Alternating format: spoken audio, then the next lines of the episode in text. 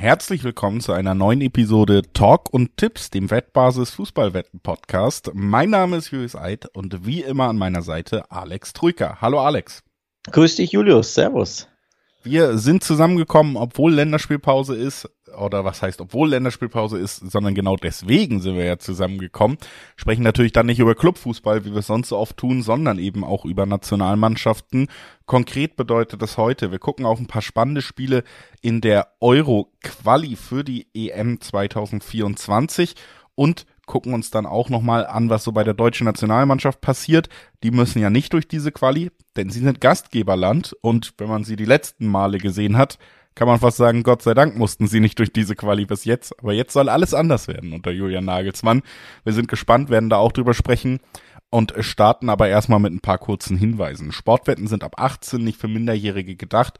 Alle Angaben, die wir in diesem Podcast machen, sind Angaben ohne Gewähr, einfach weil sich die Quoten nach der Aufnahme noch verändern können. Zu guter Letzt, Sportwetten können Spaß, aber auch süchtig machen. Und wenn das Ganze bei euch zum Problem wird, könnt ihr euch an den Support der Wettbasis wenden, sei es per Mail oder per Live-Chat. Oder ihr guckt mal auf spielen-mit-verantwortung.de vorbei. Auch da gibt es erste Hilfsangebote. Das ist unser Vorwort wie immer, Alex. Jetzt äh, würde ich sagen, direkt mal rein in die EM-Quali. Heute heben wir uns Deutschland, Nagelsmann und den großen Restart ein bisschen auf als kleines Filetstück am Ende und starten erstmal rein mit den Mannschaften, die noch durch die Quali müssen. Unter anderem muss das ja Spanien und ja, so richtig, richtig durchmarschiert sind die noch nicht bis jetzt, haben zumindest schon mal eine Niederlage kassiert und das bedeutet, sind auch schlechter unterwegs als ihr Gegner jetzt, ne? Schottland steht ganz oben in der Gruppe auf Platz eins, fünf von fünf Spielen gewonnen. Spanien drei Siege aus vier Spielen, eine Niederlage. Und jetzt eigentlich schon hier die Frage, ob Schottland sich vorzeitig vielleicht sogar die Tabellenspitze sichern kann. Ja, Schottland ist die Überraschung der kompletten EM-Quali, würde ich sagen.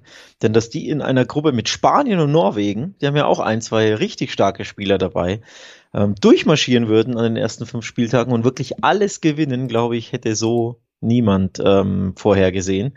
Von daher sehr, sehr überraschend, dass Schottland da an eins thront und wirklich alles gewonnen hat, hat ja im Hinspiel am zweiten Spieltag Spanien zu Hause geschlagen mit 2 zu 0 die Schotten, haben aber auch ein Spiel mehr als Spanien. Also wenn Spanien jetzt das Heimspiel gegen Schottland gewinnt, das Topspiel der Gruppe A, erster gegen zweiter, und dann sein ausstehendes Spiel noch gewinnt, dann sind sie punktgleich mit Schottland und dann äh, ja ist die Natur halbwegs im normalen Einklang, die Fußball-EM-Quali-Natur. Aber so gesehen natürlich, reiner Blick auf die Tabelle, Schottland 15 Punkte, Spanien nur 9 Punkte. Heißt, das ist ein Matchball für Schottland und ein kleines Endspiel um Rang 1 für Spanien, denn wenn die Spanier nicht gewinnen, kann man schon davon ausgehen, dass Schottland höchstwahrscheinlich ähm, da oben bleiben wird. Und wenn die Spanier sogar verlieren sollten, das ist ja das andere. Die Norweger spielen bei Zypern, die sind punktlos Gruppenletzter, heißt, eine Niederlage oder ein Punktverlust von Spanien und Platz zwei ist in Gefahr. Und wir, wir wissen ja, nur die ersten beiden Plätze qualifizieren sich direkt für die EM. Also da ist einiges auf dem Spiel in diesem Topspiel in Gruppe A. Ist es. Und ich glaube auch nicht, dass das ein Selbstläufer wird für Spanien, denn die Stärke von Schottland kommt jetzt auch nicht aus dem Nichts. Sie sind natürlich, wenn du dir das insgesamt anguckst, vielleicht ein bisschen schwächer aufgestellt, was diese ganz großen Stars angeht. Aber in der Breite ist es natürlich eine stabile Mannschaft, die jetzt auch einen guten Job gemacht hat. Du hast da mit Scott McTominay jemanden von Manchester United, der in den Länderspielen zuletzt sehr zuverlässig getroffen hat, obwohl man ihn eigentlich eher als Defensiven kennt und jetzt auch bei United mit einem Doppelpack den Sieg spielen holen konnte. Also der strotzt vor Selbstbewusstsein. Du hast mit Robertson als Kapitän da jemanden, der mit Liverpool jeden einzelnen Titel der Fußballwelt gewinnen konnte. Also es ist jetzt auch nicht so, dass da wirklich nur ein Haufen Unbekannter rumläuft. Dazu haben sie, wie gesagt, nicht nur Scott McTominay alleine, sondern die ganze Mannschaft natürlich jetzt auch nach dieser EM-Quali sicherlich ein bisschen Selbstbewusstsein, wenn sie in dieses Spiel gehen. Und ich glaube schon, dass sie sich absolut zutrauen, hier Spanien ein richtig unangenehmes Spiel zu liefern. Unentschieden wäre natürlich auch aus schottischer Sicht ein tolleres Ergebnis als aus spanischer Sicht. Wir haben die Grundsituation ja dargestellt. Und ich glaube schon, das könnte richtig eklig werden. Und dann sprechen wir eben über ein Spanien, das zumindest in der jüngeren Vergangenheit ja auch immer Probleme hatte, ja, vielleicht die, wenn es wenig Großchancen gibt, die alle zu nutzen, ne? Und dann kann es für mich aus meiner Sicht schon auch kritisch werden, vielleicht Richtung Unentschieden gehen. Da gibt's halt richtig äh, krasse Quoten schon, ne? Spanien hier aus Wettanbietersicht riesiger Favorit, 1,20er, 1,30er Quoten im Schnitt, während Schottland 12er Quoten hat, 6er Quoten aufs Unentschieden. Und ganz ehrlich, das gehe ich in der Höhe auf keinen Fall mit. Und deswegen reizen mich diese Quoten natürlich auch auf den ersten Blick, weil ich glaube schon, die sind zu hoch. Da gehe ich mit. Ähm, man sollte nicht vergessen, sie haben alle Spiele bisher gewonnen, gegen Spanien gewonnen und in Norwegen gewonnen, nach Rückstand, wohlgemerkt. Die Norweger gingen standardmäßig durch Erling Haaland in Front und kurz vor Schluss gab es den Doppelschlag.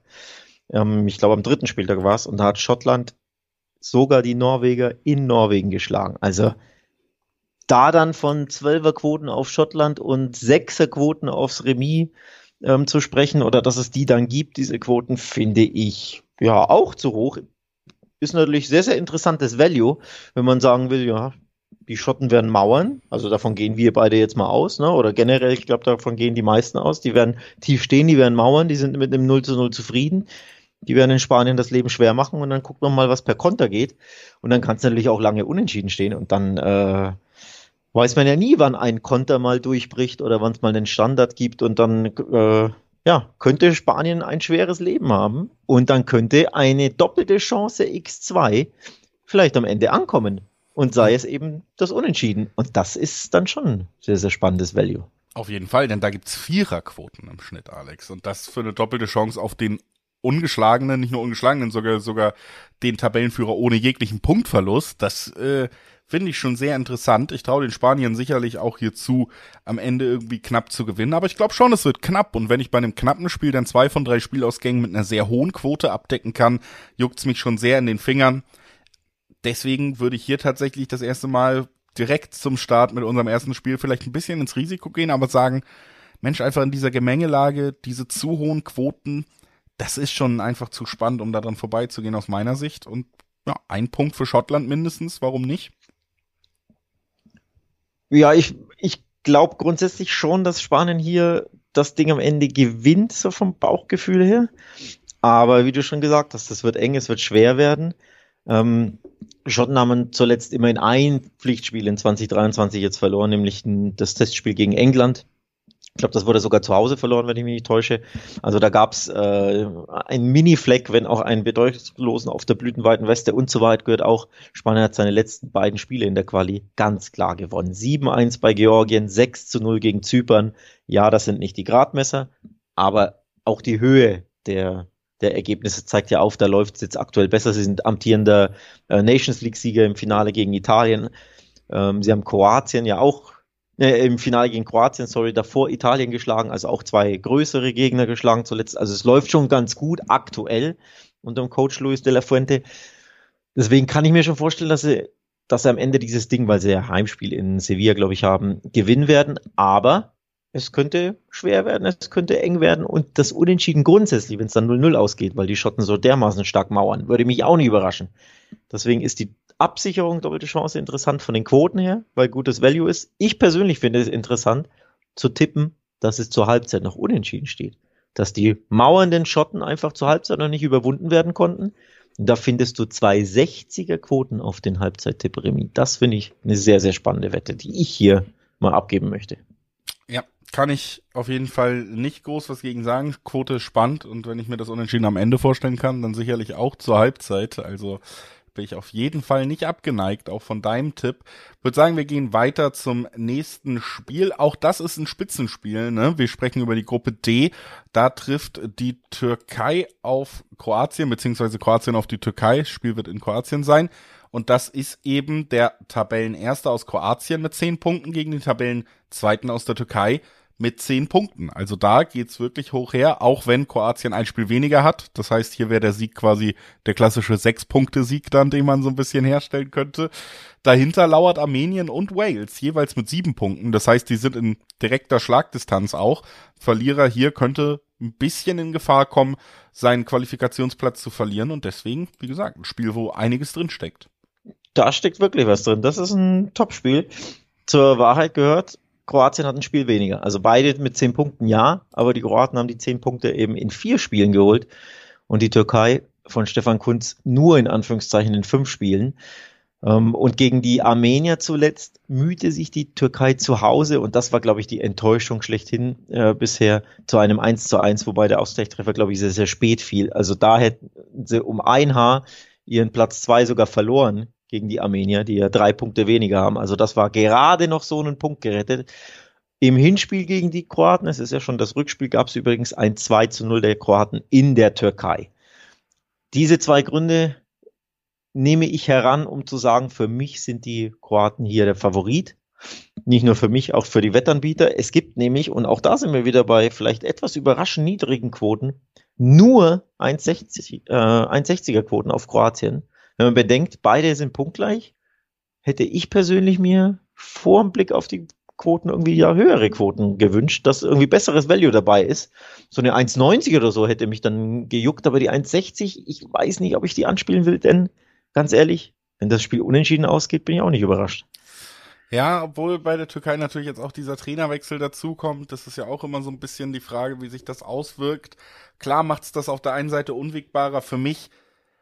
Ja, trotzdem, gerade zu Hause insgesamt, ähm, wie gesagt, auch mit dem Spiel weniger Kroatien schon der Gruppenfavorit und für mich auch der Favorit in diesem Spiel. Deshalb, ja, ich bin bei dir. Die Quote ist jetzt nicht so, dass ich sage, die will ich unbedingt anspielen, wenn ich die Quote lese, aber ich glaube, man muss es so ein bisschen in diesem Spiel, weil anders wird's nicht, wird's am Ende nicht ausgehen. Ich glaube tatsächlich an den Kroatien-Sieg, muss aber auch sagen, dass ich ähm, mich jetzt nicht für Handicap-Tipps und Co. hier so weit aus dem Fenster lehnen würde bei diesem Duell. Deswegen bleibe ich am Ende, gerade wenn du Kombi spielst, dann ja an einer ordentlichen 1,60er, 1,7er Quote auf den, ja, auf die Kroaten, auf den Gastgeber hängen am Ende, ja, komme ich da nicht drum rum und würde sagen, die werden dieses Spiel gewinnen. Auch ich bin hier wieder beim möglichen Unentschieden am Ende. Oder ich wäre nicht überrascht, wenn es so ausgeht, denn äh, auch zuletzt, ich habe ja Armenien genannt, die jetzt natürlich die, auch die Überraschung in dieser Gruppe sind, ne, dass die da sieben Punkte schon sammelten und die Türkei ärgern konnten und um ein Haar auch Kroatien ärgern konnten. Hätte man so vielleicht nicht unbedingt gedacht, ne? Punktgleich mit Wales. Die Armenier haben auch nur 0 zu 1 gegen Kroatien verloren. Also wie immer tut sich Kroatien durchaus schwer. Sie holen zwar ihre Punkte immer wieder in, in WMs und EMs, aber oft sind da einfach knappe Siege dabei. Ne? 2 zu 1, 1 zu 0, solche Geschichten. Wenn es am Ende Kroatien 2 zu 1 gewinnt, sagt jeder, ja, das ist das Standardergebnis, damit geht, äh, davon ging man aus. Aber wenn es am Ende dann doch nur zu einem 1-1 reicht, wäre ich persönlich dann auch nicht überrascht. Also ja, Kroatien auch für mich der leichte Favorit. Aber ich will jetzt hier nicht der Türkei Chancenlosigkeit andichten. Also das wird schon, glaube ich, schwer. Schwer wird's, aber wie gesagt, ich glaube, du hast es ja auch gesagt, Kroatien ist eine Mannschaft, die diese Punkte holt, gerade dann zu Hause. Deswegen gehe ich hier auf den Sieg und wir wechseln auf den Freitag. Auch da gibt's natürlich Qualifikationsspiele und eines, wo wir alle äh, mit der Zunge schnalzen, denn es ist das Duell zwischen den Niederlande und Frankreich und damit ja zwei der vielleicht besten Nationalmannschaften, die es äh, so gibt. Eine auf jeden Fall, Frankreich, Gastgeber Niederlande, da gibt es vielleicht ein bisschen mehr zu diskutieren. Vor allen Dingen legen das eben auch die Quoten direkt nahe. Dreierquoten auf den Gastgeber, auf die Niederlande, Zweierquoten auf die Franzosen. Trotzdem, wie gesagt, im internationalen Fußball würde ich sagen, Alex, ein sehr, sehr klangvolles Duell und das mhm. eben auch spannend aus niederländischer Sicht, vor allen Dingen, wenn man auf die Tabelle blickt. Denn da stehen die Niederländer sechs Punkte hinter den Franzosen schon, haben zwar ein Spiel weniger, aber punktgleich dann auch mit den Griechen auf Platz drei. Die haben auch ein Spiel mehr als die Niederländer, trotzdem, im Moment sind sie punktgleich. Und das ist ja diese Abbruchkante, ne? Wenn du nicht Zweiter wirst, dann bist du nicht direkt qualifiziert. Da müssen die Niederländer aufpassen, dass man jetzt die Punkte sammelt, vor allen Dingen auch einfach, um den Abstand zu Griechenland zu bekommen. Mhm. Und äh, immerhin konnten sie ihn verkürzen oder ausgleichen den Abstand, denn das Duell äh, Niederlande-Griechenland gab es ja zuvor. Und da haben die Holländer ihr kleines Endspiel gewonnen mit 3 zu 0. Aber die Griechen bleiben eben aufgrund der besseren Tordifferenz aktuell noch auf Rang 2, spielen in Irland. Also aus holländischer Sicht hoffst du natürlich, dass du Frankreich schlägst, was schwer genug wird, was ich mir auch ehrlich gesagt nicht wirklich vorstellen kann.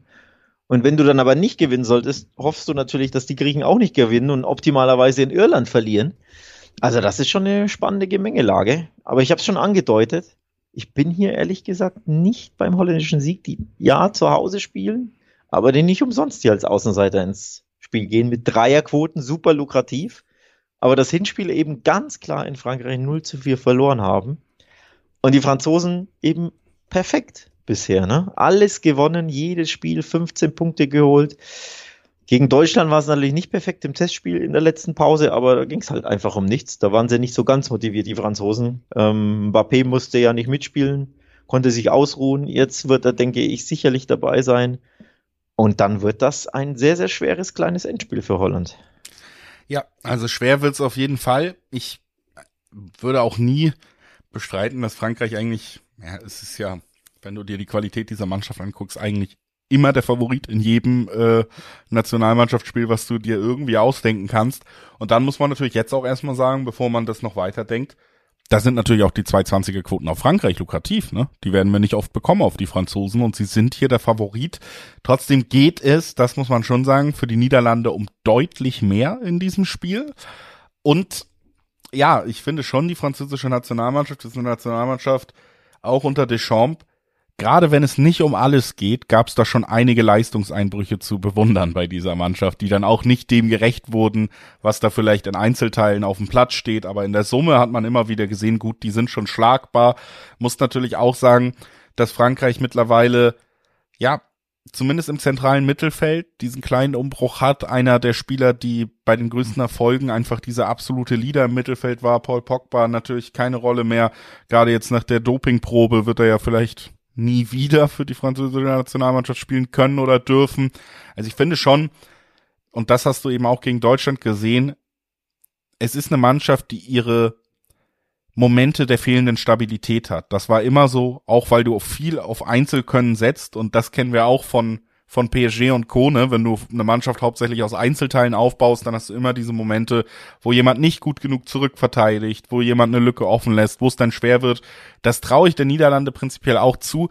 Aber auch da musst du natürlich sagen, ähm, es ist vielleicht nicht die beste Zeit, gerade offensiv für die Niederländer. Jemand wie Bergwein, der, der dann vielleicht genau dieser Spieler wäre, der so eine Instabilität ausnutzen kann in Umschaltmomenten. Kapitän von Ajax, die stehen kurz vorm Abstieg gerade. Also da ist ja auch einiges an Umtrieben äh, los in der niederländischen Liga, im niederländischen Fußball. Kann man, kann man äh, am sechsten oder siebten Spieltag vor dem Abstieg stehen? Ich bin mir nicht sicher. Naja, nicht unbedingt vor dem Abstieg stehen, aber sie stehen auf Platz 16 und äh, laut ähm, einigen Modellen hätten sie eigentlich auf 18 stehen müssen, zum Beispiel wenn es nach Expected Points und Goals geht. Also es ist schon ein bemerkenswerter Eindruck in der Mannschaft, die sicherlich einige Nationalspieler eigentlich ähm, hervorbringt, hervorgebracht hat und eigentlich auch mit Selbstvertrauen jetzt in die Länderspielpause bringen sollte. Also ich muss sagen, es fällt mir schwer, an dieser 220er-Quote für Frankreich vorbeizugehen, weil die wirst du nicht oft bekommen. Ich glaube trotzdem, dass das kein, kein beeindruckender Kantersieg wird. Also ich kann mir schon vorstellen, dass ein Spiel wird, wo beide treffen am Ende, wo Frankreich dann gewinnt knapp. Ja, also du gehst auf den Frankreich-Sieg, ja. wäre natürlich, äh, boah, wäre ein Tiefschlag für die Niederländer, die dann hoffen müssen, dass die Griechen dann auch verlieren. Sonst wird's ja richtig eng, auch wenn sie natürlich ein Spiel weniger haben. Ich habe zweimal das Unentschieden angedeutet, aber effektiv ja nicht als Tipp abgegeben. Ja, und jetzt mache ich's aber. Jetzt mache ich's aber. Ich, ich dachte, jetzt kommt so ein Anwaltstrick und du manövrierst dich raus und sagst deswegen. Äh, nee, nee. Handicap Frankreich. Nein, jetzt, jetzt gebe ich den unentschieden Tipp ab, denn die Franzosen überzeugen nicht immer in Quali-Spielen unter der Chance über 90 Minuten und auch vom Ergebnis her. Also in aller Regel gewinnen sie zwar häufig, aber meist auch nur knapp. Also auch in, in Spielen, wo sie der klare Favorit sind, ähm, bekleckern sie sich nicht immer mit Ruhm und äh, tun das Nötigste und ja, gewinnen einfach, ne? Nicht sonderlich überzeugend. Und die Holländer geben Vollgas, sind jetzt auch ein bisschen, ja, und in der Bringschuld natürlich weiterhin mit Blick auf die Tabelle haben ein Heimspiel, werden Vollgas geben. Und am Ende glaube ich aber trotzdem, dass Frankreich so gut ist, dass es nicht verlieren, weil sie auch nicht mit Blick auf die Tabelle, ne, wenn du aus Frankreich sich jetzt verlierst gegen die Niederlande, sind die nur drei Punkte hinter dir, haben aber ein Spiel weniger. Wenn die Griechen gewinnen, sind die auch nur drei Punkte hinter dir. Dann wird es ja doch nochmal ein bisschen kribbelig für Frankreich. Das wollen die natürlich nicht. Das heißt, die sind mit ihrem Punkt zufrieden in Holland.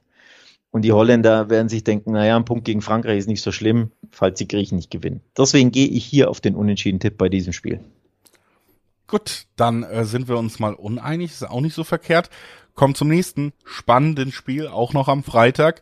Österreich gegen Belgien, auch das, das klassische Spitzenspiel, ne? Belgien erster mit 13 Punkten, Österreich zweiter mit 13 Punkten und schönerweise auch keine weiteren Disclaimer. Endlich mal zwei Mannschaften, die gleich viele Spiele auch haben. Hier wissen wir, woran wir sind.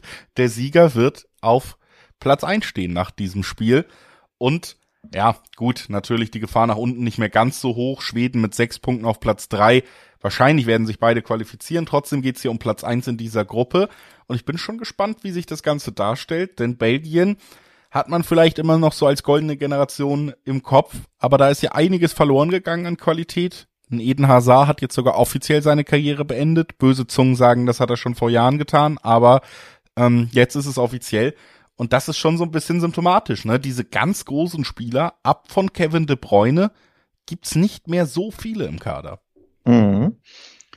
Du hast die Tabellensituation angesprochen und ich habe ja ganz am Anfang äh, erwähnt, dass Schottland für mich die Überraschung der gesamten EM-Quali ist und dicht dahinter muss man die Österreicher nennen, finde ich.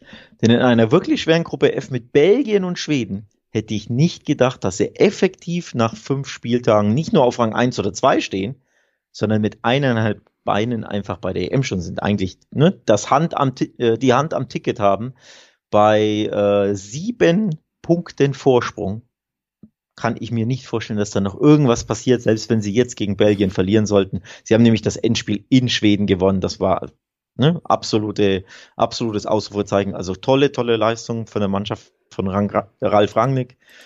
Und so hat man zwar ein Topspiel mit Blick auf die Tabelle, aber es geht eben um nicht mehr so viel, außer wer wird Erster. Aber das ist ja eigentlich egal. Ich glaube hier übrigens schiedlich friedlich unentschieden wieder mal. Gab es nämlich schon im Hinspiel. Ja, die beiden haben in Belgien, auch da hat schon Österreich einen Big Point geholt, in Belgien das Spiel 1 zu 1 aus. Das ist das Resultat, das ich mir hier auch gut vorstellen kann, denn mit Blick auf die Tabelle, ja, wäre das ein Resultat, mit dem beide wunderbar leben können. Die Schweden werden höchstwahrscheinlich natürlich ihre Hausaufgaben machen, aber ja, bei sieben Punkten Vorsprung, ne, unentschieden ist das Ergebnis, mit dem beide wunderbar leben können. Von daher ist das mein Tipp hier in diesem Spitzenspiel. Ja, und tatsächlich das jetzt mal was, wo ich wirklich nicht mehr viel hinzuzufügen habe, sehe ich genauso. Ich glaube, diese Mannschaften sind in der Lage, sich auf Augenhöhe zu duellieren. Dann wird aber im Hinterkopf sein, Mensch, wir brauchen nicht unbedingt diese drei Punkte, wir können auch absichern. Du hast mit Tedesco bei Belgien Trainer, der das genau weiß. Du hast mit Rangnick einen Trainer bei Österreich, der das genau weiß. Und deswegen wird sich das am Ende beim Unentschieden einpendeln, könnte ich mir auch sehr gut vorstellen und würde sagen, dann machen wir hier schnell den Deckel drauf und gucken einfach direkt weiter aufs nächste Duell. Auch das noch am Freitagabend in unserer Besprechung, Alex. Es ist das Spiel zwischen Portugal und der Slowakei. Damit, äh, ich, ich, man ist ja immer wieder erstaunt und verdrängt, aber auch wieder CR7 im Einsatz, ist nominiert, ist dabei und auch wieder ein Spitzenspiel Portugal alle Spiele gewonnen, sechsmal schon gespielt in der Gruppe J, steht auf Platz eins, auf Platz zwei. Die Slowakei mit 13 Punkten und die kriegt ein bisschen Druck, denn nur drei Punkte dahinter steht Luxemburg. Ne? Also eigentlich, wenn du auf die Tabelle guckst, das hier ein Spiel, wo die Slowakei deutlich ja, mehr Druck hat als eben Portugal als Spitzenreiter. Acht Punkte Vorsprung, nur noch zwei verbleibend sind sie qualifiziert. Das steht fest, aber Luxemburg, äh, Slowakei hat den Druck. Ja, speaking of Überraschungsteams der M-Quali, da muss man Luxemburg natürlich auch nennen, ja. dass die schon, dass die so viele Punkte, zehn an der Zahl schon gesammelt haben. Kurioserweise bei einem Torverhältnis von minus neun. Also sehr, sehr stark, haben eben wirklich die Chance auf die EM-Quali und natürlich hofft hier Luxemburg und die Hoffnung ist berechtigt, dass Portugal die Slowakei schlägt und dass sie selber in Island gewinnen, ist ja auch nicht auszuschließen, so gut wie es für Luxemburg läuft. Und dann hättest du plötzlich Luxemburg und die Slowakei punktgleich auf Rang 2 und Luxemburg hat alle Chancen zur EM-Quali zu kommen. Und ich sag dir, was Sache ist. Ich kann mir vorstellen, dass es genauso kommt. Also Luxemburg muss in Island erstmal gewinnen, ist nicht so leicht. Aber den Portugal-Sieg gegen die Slowakei, den habe ich auf dem Zettel. Denn Portugal spielt jetzt zu Hause und in der letzten Länderspielpause gab es genau dieses Spiel andersrum. Da habe ich auch schon von einem engen Spiel gesprochen, hat Portugal aber ganz knapp 1 zu 0 gewonnen, wie sie es auch häufig tun. Jetzt also zu Hause gegen die Slowakei sehe ich den Portugal-Sieg. Und dann reden wir vielleicht in der nächsten Folge über Luxemburg noch ausführlicher. Ja, also sehe ich auch auf jeden Fall, kann ich mir auch gut vorstellen. Lohnt sich natürlich leider nicht so ein bisschen, weil zu viele so sehen. Wir haben hier ähnliche Quoten wie bei unserem ersten Spiel auf Spanien. Ein 20er Quoten im Schnitt auf den Portugal-Sieg. Das ähm, ist natürlich nichts, was man unbedingt anspielen möchte noch. Was ich mir hier vorstellen kann, ist, dass es auch wieder eng wird und es gibt eben zwei 30er-Quoten für unter 2,5 Tore. Also, und das liegt für mich schon alles irgendwie in der Möglichkeit. 1-0 Portugal, 1-1 vielleicht dann doch am Ende, dass die Slowakei nach einem Standard zurückkommen kann. Aber ich glaube, es werden nicht viele Tore fallen und das ist dann eben deutlich spannender dotiert mit diesen zwei 30er-Quoten als die Quoten auf die Portugiesen für eine Kombi-Wette 1,50er Quoten für unter 3,5. Da ist man dann auf der sicheren Seite fast. Also für mich ähm, würde ich in die Richtung gehen, bin bei dir, was den Sieger angeht, tendiere auch stark zu Portugal, aber wie gesagt, da sind die Quoten mir nicht reizvoll genug, um das dann einfach im Dreiweg zu spielen. Du hast Cristiano angesprochen als den großen Namen, weiterhin großen Namen. Er trifft natürlich äh, in Saudi-Arabien fast schon wieder nach Belieben. Das ist ja, das, ne? Also. Ja, ne, Moment, lass es mich äh, ausformulieren. Ich wollte nur sagen, um seinen Tipp aufzu, aufzubessern, kann man natürlich überlegen, ja, Cristiano in EM-Qualis und WM-Qualis da schießt er ja auch gerne Tore, wenn die Gegner nicht die allergrößte Kategorie haben. Also ein Portugal-Sieg mit einem Cristiano-Tor sei mal hier erwähnt. Kann man sich ja überlegen, ob man das anspielt. Ich habe es auf dem Zettel und dann fallen vielleicht nicht viele Tore, aber dann gibt's halt das 2-0 von Portugal und Cristiano macht einen Tap-In und dann kommt der Tipp an. Und dann äh, gucken wir, wenn ich schon Luxemburg erwähne, will ich es auch ähm, noch der Vollständigkeit zu Ende aussprechen. Vier 30er-Quoten gibt es auf Luxemburg, wenn die in Island gewinnen sollten. Und dann hätten wir diese Gruppenkonstellation, die ich angesprochen habe, dass Luxemburg plötzlich punktgleich mit der Slowakei auf Rang 2 ist. Und das wäre dann eine wirklich ziemliche Sensation. Also wir blicken gespannt auf diese Gruppe. Das tun wir auf jeden Fall. Und wo man auch sehr gespannt drauf blicken kann, ist natürlich wie immer wettbasis.com.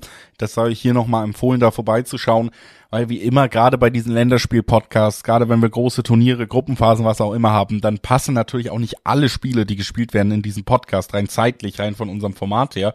Deswegen sei euch nochmal ans Herz gelegt, guckt auf jeden Fall auch auf wettbasis.com vorbei. Da sind dann alle weiterführenden Informationen. Was für Spiele gibt's noch? Wo gibt's vielleicht trotzdem noch spannende Tipps abzugeben? Wo gibt's die besten Quoten?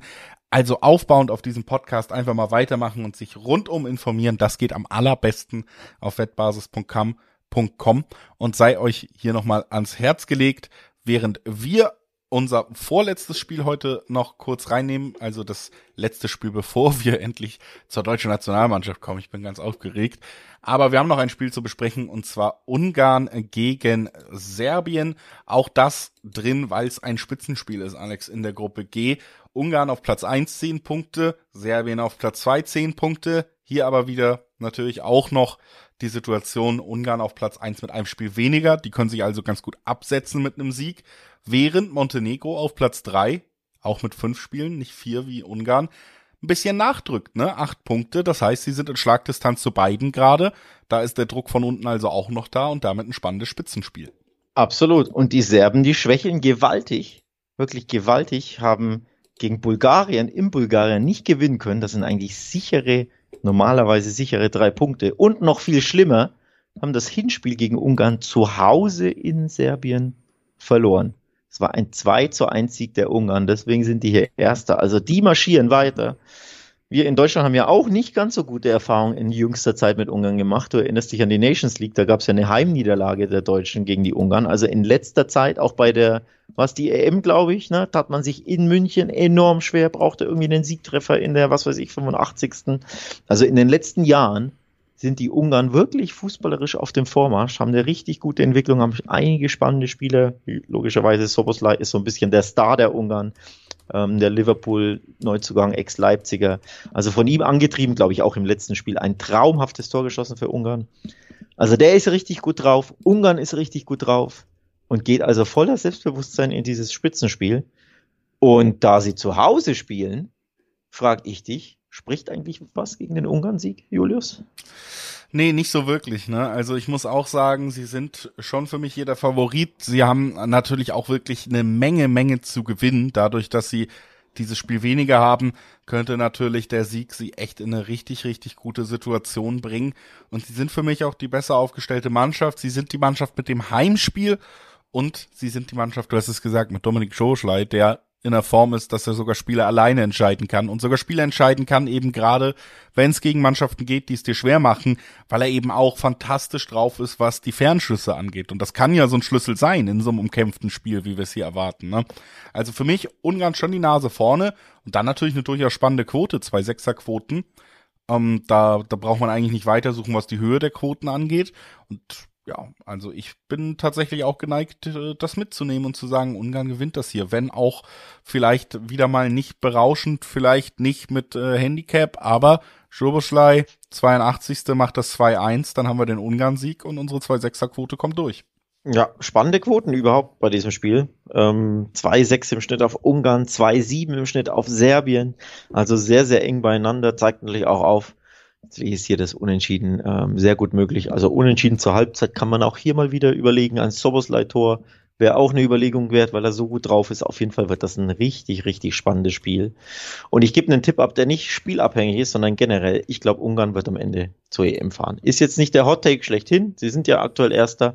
Allerdings ist Montenegro nur zwei Punkte dahinter. Also in einer sehr, sehr engen Gruppe. Aber ich glaube, diese, dieser Aufwärtstrend der Ungarn der letzten Jahre mittlerweile wird Bestand haben und wird sich dadurch ähm, ja, zeigen, dass sie dann am Ende zur EM fahren. Und da würde ein Sieg gegen Serbien ja natürlich helfen. Der würde auf jeden Fall helfen. Und was auch helfen soll, Alex, ist Julian Nagelsmann, und zwar der deutschen Nationalmannschaft. Was für eine Überleitung. Ja, es ist nun mal, wenn man mit Profis arbeitet, dann bekommt man auch äh, Profiarbeit geliefert.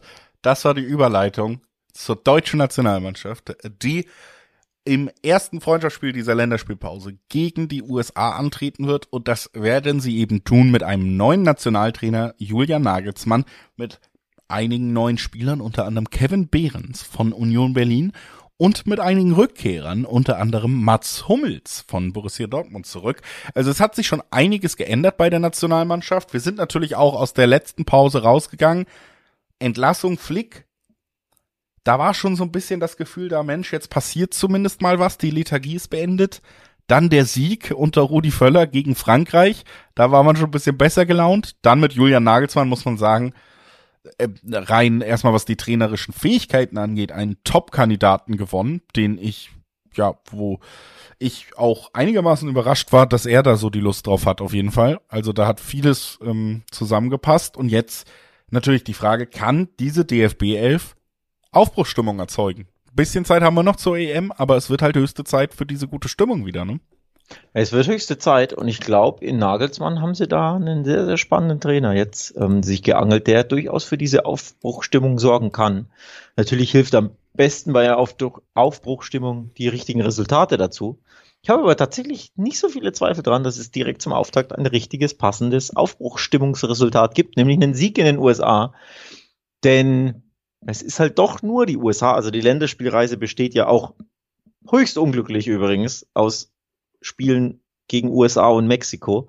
Also diese Reise zum jetzigen Zeitpunkt über den großen Teich ist natürlich unnötig, passt nicht jedem. Man muss die Doppel, äh, nicht die Doppelbelastung, die, die Reisestrapazen, die Reisebelastung mit diesen langen Flugreisen natürlich mit einkalkulieren. Aber am Ende, ich habe es schon angedeutet, glaube ich trotzdem, dass zumindest dieses Spiel gegen die USA die Deutschen gewinnen werden. Ähm, ich glaube da, dass Nagelsmann da die richtigen Worte findet. Ich glaube, dass der Mannschaft einfach der Trainerwechsel an sich sehr, sehr gut tut. Also einfach, dass Hansi Flick nicht mehr da ist. Das hat man ja schon gesehen gegen Frankreich. Ne? Das, da war ja wurscht, an der, wer an der äh, Seitenlinie sitzt. Rudi Völler mit Sandro Wagner ähm, und Hannes Wolf waren dann Dreier gespannt, die interimsmäßig übernommen haben, die einfach gesagt haben, Jungs, habt wieder Spaß, geht raus. Also viel inhaltlich konntest du der Mannschaft eh nicht geben, aber sie wirkten trotzdem ein bisschen wie befreit. Gegen ja, nicht ganz motivierte Franzosen, aber allein, dass sie da gewonnen haben, hätte ich so nicht gedacht. Und daran hast du gesehen, die Mannschaft musste erstmal von Hansi Flick befreit werden. Aber in Nagelsmann haben sie jetzt auch einen richtig spannenden Coach.